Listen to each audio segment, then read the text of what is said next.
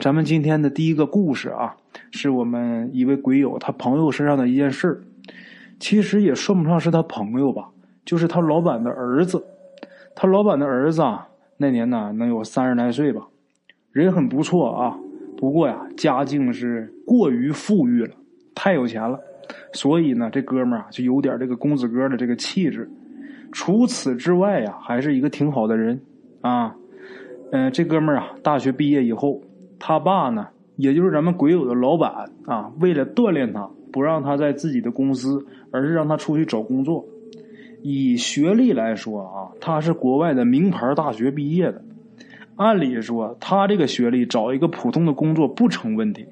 但是由于他的工作态度不好，一直呢是把享受生活放在第一位。就比如说，他每天早上必须要睡到自然醒，他才去上班。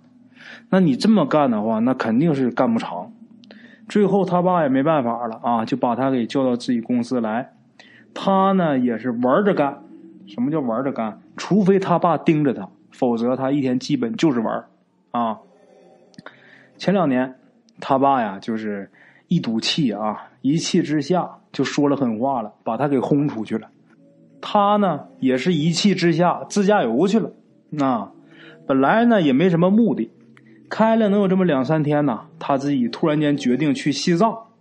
但是他不是这个一直就是一路就直接奔西藏就奔过去，他是一路上就听说什么地方好玩，他就去哪玩。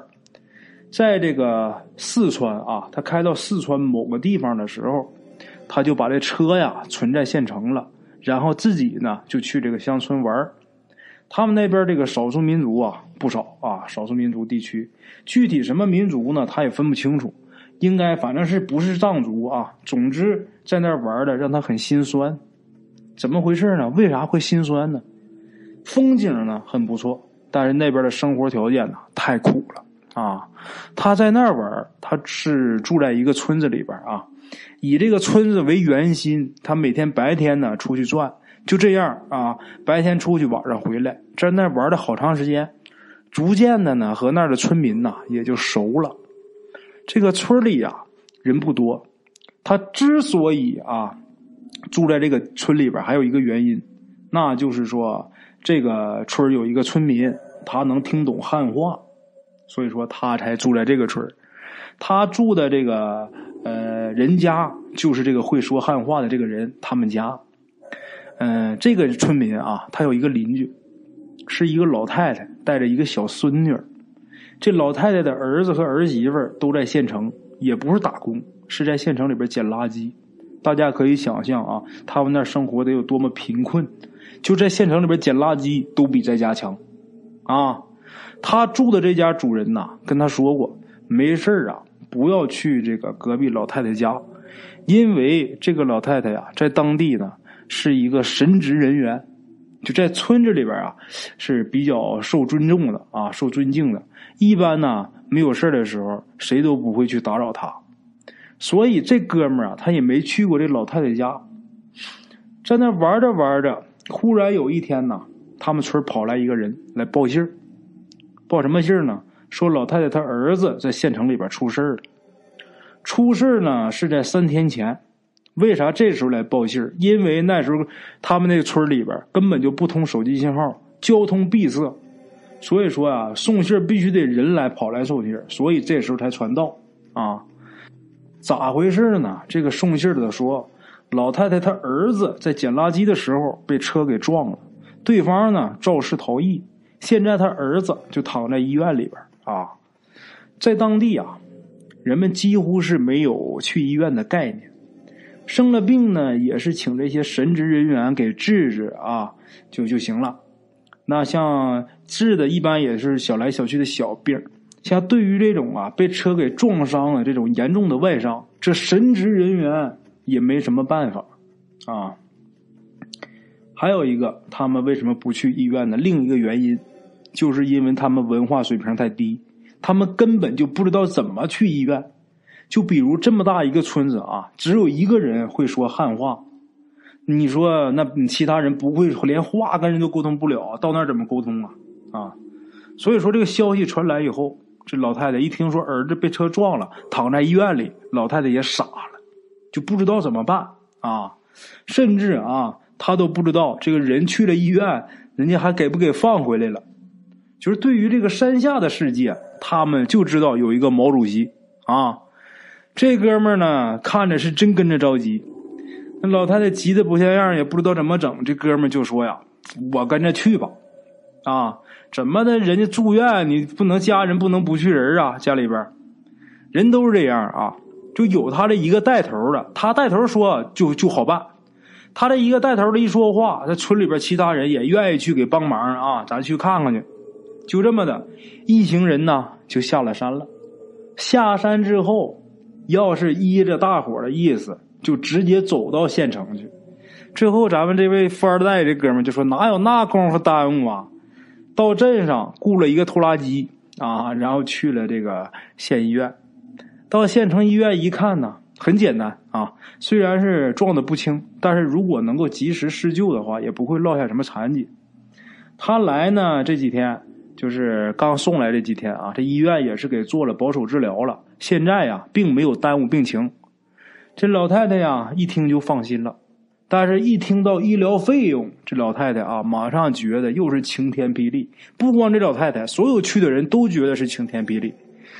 咱们这位富二代，这位哥们儿呢？刚才咱说啊，他有这个公子哥的气质。到这一问呢，啊，不能落下残疾，他也就放心了。这一路那坐的拖拉机在下山走也挺累呀，他自己就跑到这个医院大厅，躺这个椅子上玩手机去了。这不有信号了吗？玩了半天呢。快到吃饭的时候了，快要到吃晚饭的时候啊！快要到晚上，他很饿呀。这一看也没有人过来，然后他要过去找这些人去了。等过去找他们，走过去一看，那是蹲着的蹲着，坐着的坐着啊，一个一个愁眉苦脸的。他赶紧问怎么的了，然后那边啊唉声叹气的啊，会说汉话那个呢，当时又不在，把他急的也不行了。过一会儿啊，可以当翻译这个人。会说汉话这人回来了，他赶紧抓住他，就赶紧问说：“怎么回事那人也是一脸愁相，愁眉苦脸的，就说呀：“这得多少多少钱才能治好？”啊，这哥们儿还等着听下文呢，等了半天，看对方没有下文，就说：“你说呀。”然后呢？然后对方说：“然后没钱。”他这一听啊，嗨，就为这个呀！哎呀，别着急，我掏钱啊。咱们插一句啊，就这些少数民族的兄弟真实在啊，就是想不起来借钱这个办法。你看啊，就是再困难，他不好意思张嘴跟人家借钱。跟咱们其实咱们，我就觉得咱们现在有些人啊，你别看人家穷啊，人家没文化啥，但是有一些骨子里边的东西，比我们现在强多了，真的。这些村民呐，一听说他给掏钱，那全都感动了。那老太太呀，就让自己孙女给他下跪磕头。哎呀，把这哥们吓得啊，赶紧把孩子扶起来。老太太不让，不行，非得给磕头。人家要掏钱救你爸，啊，你爸也要谢人家。你爸不给人家下跪磕头行，你不行。人家救你父亲了，人家对你有恩呐。以后你再见着人家，说话就得比人家矮半头。你长大以后也是。这老太太非得让这孩子磕头。这个富二代这哥们就劝呐，最后说呀，不行啊。这孩子，你说跪着啥？这地多凉啊！这腿也疼啊！就我可不行啊！那老太太后来实在没办法，得了，才算是拉倒啊！不跪就不跪了。但是孩子，你可得记着，是人家救的你爹啊！简短截说，有了钱就什么都好办了啊！手术完，病情也稳定了。这老太太的儿媳妇啊，还有孙女啊，在这看着。这哥们呢，给留了点钱。这儿媳妇是死活不要。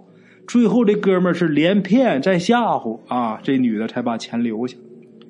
老太太和村民呐就回去了啊。这哥们儿，这富二代这哥们儿也跟着回去了。一来啊是还没玩够呢，二来是村民也不让他走，就必须回去好好招待一番啊。说要好好招待一番，其实也就是喝酒呗，足足喝了两天呢。第二天晚上，这老太太啊，她还没怎么太醒酒呢。这老太太就把他给请过去了，请到他自己家，就让他一个人去的。这哥们去了以后啊，一进屋吓了一跳，怎么回事啊？屋里摆着好大一个牛头，就是那个牛头骨骼啊，不是整牛头。这老太太呀，脸上也不知道什么时候涂上燃料了，就看着挺吓人的。老太太不会说汉话，就打个手势啊，让她坐下。她呢，就像个傻子似的，就在那坐着。这老太太闭目一会儿啊，然后就开始唱。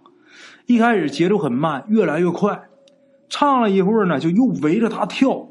这哥们吓得大气都不敢出啊！折腾半天，这老太太就从这个牛头后面啊。拿出个东西来，也看不清楚是什么啊，能有这个人的这个手指头大小吧，小手指大小，成年人的小手指大小，用绳子拴着的，就把这东西给他挂到脖子上，把这东西送给他之后，送他回到住宿那家。这老太太和那家的主人，也就是那个会说汉话那人啊，说了半天，那人听的呀，这个面色呀，一会儿惊一会儿喜，脸上变变色的啊。这个人翻译给他说：“说说这老太太呀，就报答他，给他做了一次啊最隆重的宗教仪式。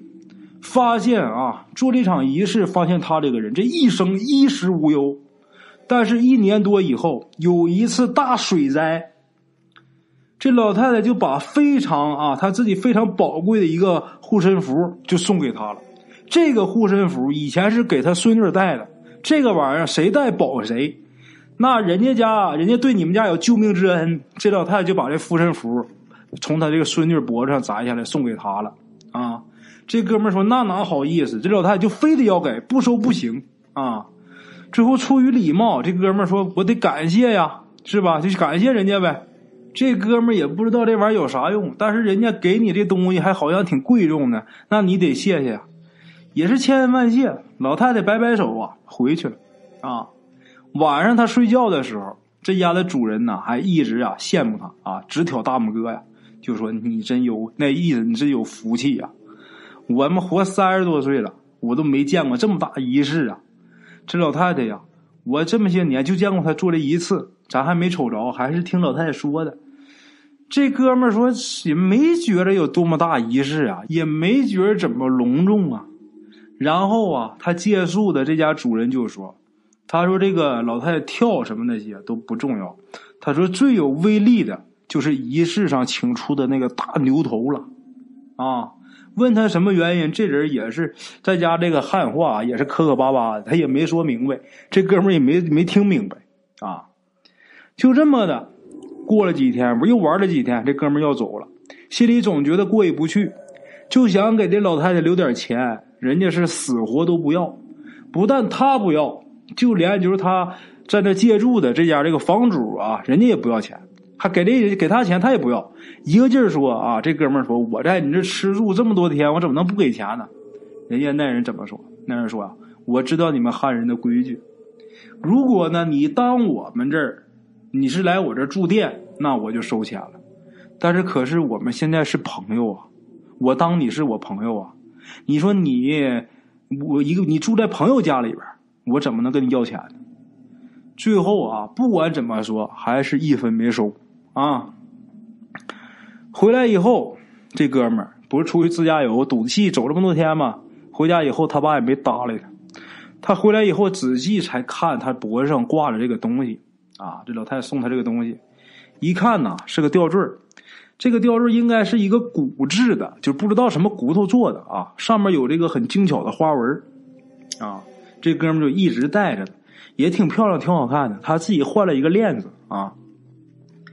就这样一年多以后，这哥们他去海钓，咱也不知道他们这是怎么个玩法啊。海钓还得晚上去，他那天晚上就喝的有点多了，然后就掉海里了。他几个小时以后，这他这些同伴才发现他失踪了，不知道哪儿去了。等到第二天天亮才找到他。他这人啊，水性极差啊，但是呢，这次他在海上就是漂漂浮浮的啊，居然就没死。然后呢，这个也有人问他说：“你这怎么就就好奇，这怎么就能没淹着呢？”这哥们说：“就感觉啊，他这个身上带个护身符，这么拎着他脖子，就永一直让他保持着这个口鼻是在这个水外边啊。从那以后，这哥们儿。”到处说呀，见谁跟人说这护身符灵验呢啊！有人要买，给好多好些钱。这哥们说什么就是不卖，你给我多少钱我也不卖，这玩意儿保命啊，谁带保谁呀。一直到二零一七年，就去年的时候呗，这哥们还去过那个村子，现在那个村子已经没有了。一打听才知道，是政府的这个惠民工程啊，帮助村民都搬到山下去了。按照地址呢，这哥们儿又找过去。